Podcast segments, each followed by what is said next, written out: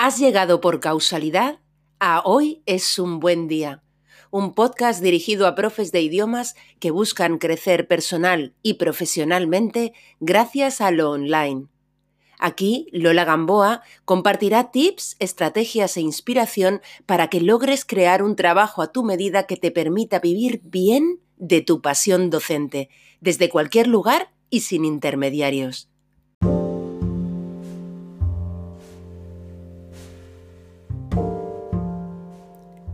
¿Sientes en estos momentos de tu vida que sigues en Internet a un montón de profesionales expertos que te dicen lo que tienes que hacer para poder montar tu negocio online de idiomas y sin embargo no consigues ponerte en marcha de puro empacho informativo? ¿Te frustra o te agobia no ser capaz de organizar tanta información para que tenga sentido para ti y te sientes muy lejos de lograr lo que piensas que quieres? Bien, pues hoy es un buen día para declararte principiante y a mucha honra.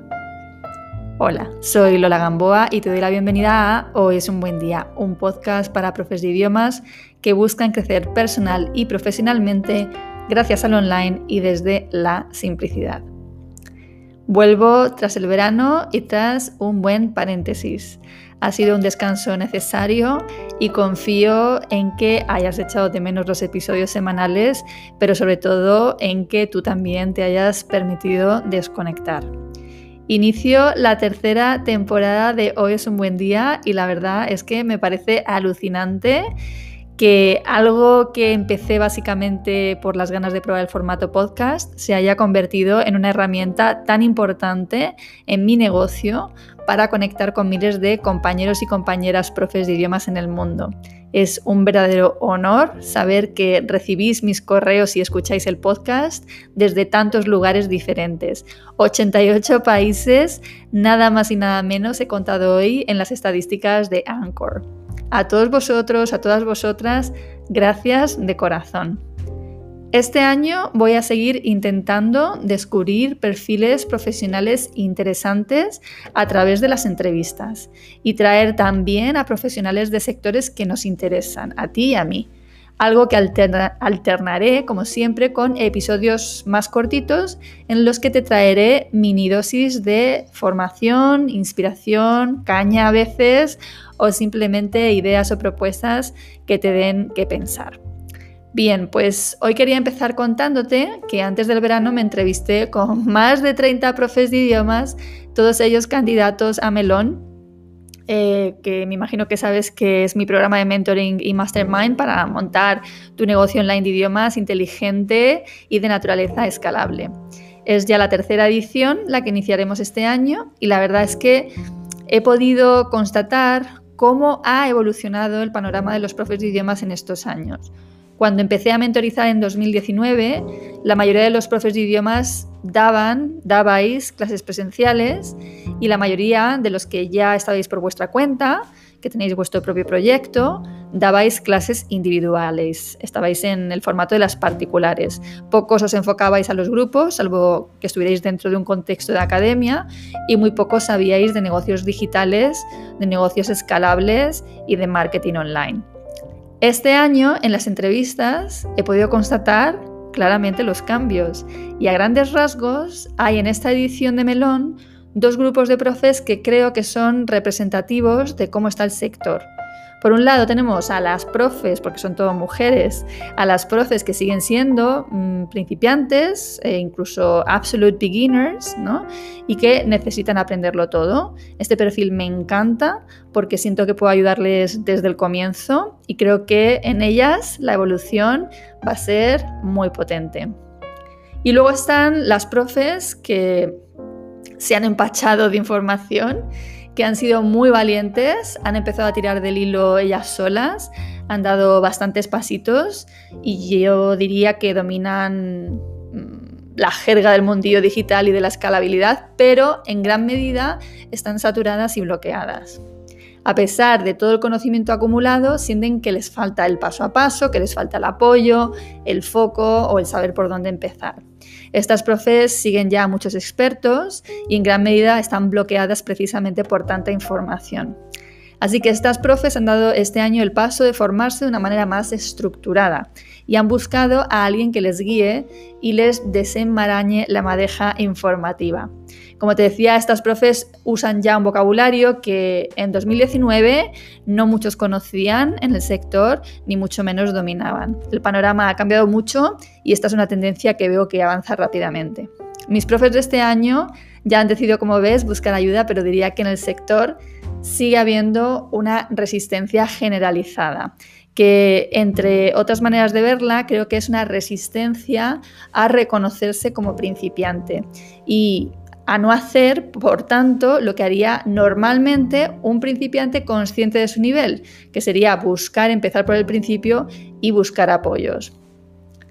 Imagina que tus alumnos de idiomas, los que empiezan desde cero, sea el, que sea el idioma que tú enseñas, español, inglés, portugués, francés, alemán, el que sea, imagina que tus alumnos, los principiantes, empezaran a suscribirse a toda newsletter o a toda lista posible de profes del idioma que estudian, que empezaran a atiborrarse desde el principio de vídeos sobre el subjuntivo, sobre los phrasal verbs, o a intentar ver desde el minuto cero series en, en su idioma, en el idioma que están aprendiendo, o a escuchar la radio en la lengua original que estén estudiando. E imagina que estos alumnos evitaran a toda costa contratar a una profe o a un profe de idiomas o apuntarse a un curso. Debo decirte que soy súper fan del autoaprendizaje y que creo que todo o casi todo se puede aprender sola o solo. Pero también creo que la ayuda de un profesor, de un guía, de alguien que tiene la experiencia, el conocimiento y la motivación de ayudarte a que logres resultados porque es lo que más ama del mundo, tiene un valor incalculable. Cuando yo misma me hice consciente, tras muchos años de emprendimiento, de que no sabía cómo conseguir alumnos, opté por la vía rápida, que fue formarme. Hice entonces mi primer curso de marketing digital, que por cierto era 100% en vídeo, y este curso me condujo a través de un camino estructurado hacia la consecución de ciertos objetivos de aprendizaje fundamentales. Es decir, me abrió las puertas, los senderos que me han ayudado o que me han encaminado a diseñar mucho mejor la experiencia laboral y de vida que yo deseo para mí. Te reconozco que formarme ha sido una inversión vital y siento que sola no lo hubiera logrado en aquel momento, por lo menos no tan rápidamente. Si hubiera tenido que buscar yo toda esa información y darle orden para poder avanzar sólidamente, esto, no sé, me hubiera llevado mucho más tiempo o probablemente no habría sabido ni por dónde empezar. Desde ese primer curso del que te hablo, que me abrió las puertas a otro mundo, me he apuntado a otros cursos, porque oye, yo iba muy en serio, pero no me he apuntado a mil cursos, sino a cursos que prometían ayudarme a avanzar otro trecho del camino en aspectos eh, que desde el conocimiento que ya había adquirido me parecían un buen siguiente paso a dar. Ten en cuenta que como ocurre en el aprendizaje de idiomas, ningún curso te lo va a resolver todo, ningún curso, ningún mentoring. Bien, es cierto que hay mucha información gratuita y muy buena. Yo misma sigo a otros expertos y yo misma comparto mucho contenido que me esfuerzo sea de valor para ti con el objetivo y la intención de abrirte ventanas de posibilidad y con la esperanza de que puedas valorar mi trabajo y la posibilidad de formarte conmigo formalmente en el futuro. Puedo afirmar con conocimiento de causa que mi propio podcast ha jugado un papel importante en el despertar de muchos profes de idiomas a una realidad digital de dimensiones que desconocían. Pero el contenido gratuito, aunque sea de mucha calidad, no va a estar nunca estructurado porque entiende que para eso creamos los cursos, que por, que por cierto son los que sustentan todo el contenido gratuito que producimos, los productores de contenido, seamos del sector que seamos.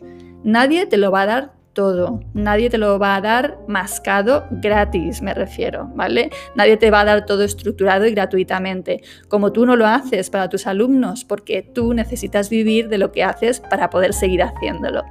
Así que yo hoy vengo a invitarte a reconocer tu nivel principiante y a ser consciente de que un principiante necesita aprender de forma ordenada y paso a paso. A entender que, como en el aprendizaje de idiomas, es difícil que puedas aprenderlo todo de golpe. Hay un proceso que debes respetar, como seguramente tú le pides a tus alumnos que respeten el suyo. Hay que llegar primero de A a B y luego de C a D y así. Y hay profesionales que se han molestado en crear esos procesos para ti, como tú los creas para tus alumnos. Te invito a dejar el ego atrás y a reconocer tu nivel para construir sólidamente y no intentar empezar atropelladamente la casa por el tejado. Con lo bonito que es ser principiante de algo. Imagina eh, ¿Cómo te sientes tú, por ejemplo, cuando decides aprender un idioma nuevo? Es verdaderamente mágico empezar a construir desde el principio. Yo te diría que no seas un profe que no quiere contratar a profes, pero sobre todo te diría que seas un aprendiente consciente, porque es en el nivel de la conciencia, de la awareness, donde puede tener lugar el aprendizaje, desde el respeto por el lugar en el que tú verdaderamente te encuentras. Hoy hay desde luego mucha gente interesante a la que seguir, eh, pero también es importante dosificar el consumo de información para no bloquearte en definitiva para no impedir tu paso a la acción en algo que ya sabes que te importa y que te interesa. Es importante cuidar el alimento que le damos a nuestro cerebro, igual que cuidamos la alimentación de, nuestro cuerpo, ¿no? esa información tan práctica como abundante que consumimos eh, constantemente son llamadas a actuar. Es decir, que inevitablemente esos mensajes que recibimos eh, nos activan, te activan mentalmente y cuando nos damos demasiadas instrucciones que aún no tenemos el nivel de procesar y por tanto no llegamos a aplicar o actuar, es normal sentirse Mm, estresada, estresado, apabullado, bloqueado o frustrado. Por lo demás, perdón, por lo menos es lo que a mí me pasa, ¿vale? A mí me pasa esto exactamente cuando me excedo y me exijo más de lo que puedo dar. En definitiva, yo te invito a sentirte cómoda con no saber a no dar por hecho que todo esto que hay que hacer estos días es fácil, no es que sea difícil, pero es complejo, y a no dar por hecho que se puede hacer sin una formación estructurada. Te invito a ser compasiva o compasivo contigo y aprender desde donde de verdad te encuentres. A formarte con foco, con profundidad, goce y estrategia, y no a acumular datos y datos. Joder, sería mucho mejor invertir ese tiempo en hacerse más sabio o más sabia de verdad, es decir, en autoconocimiento. Siento que los humanos acumulamos conocimiento externo, datos y datos, cuando en lo interno somos grandes desconocidos para nosotros mismos. Yo tengo que decirte que estoy a dieta, pero a dieta hipoinformativa. Sé frugal en lo que consumes en este sentido, no acumules emails de expertos en áreas que ahora mismo no puedas abordar y ve paso a paso hazte un, un medicondo, un medicondo en tu bandeja de entrada de correo y deja descansar un poquito a tu cerebro para empezar el año académico con tu energía bien plena. Y bien, aquí me voy a despedir, te doy la bienvenida a la tercera temporada del podcast. Y por supuesto me despido de ti hasta la próxima semana, no sin antes desearte que hoy, precisamente hoy, tengas un gran, gran día.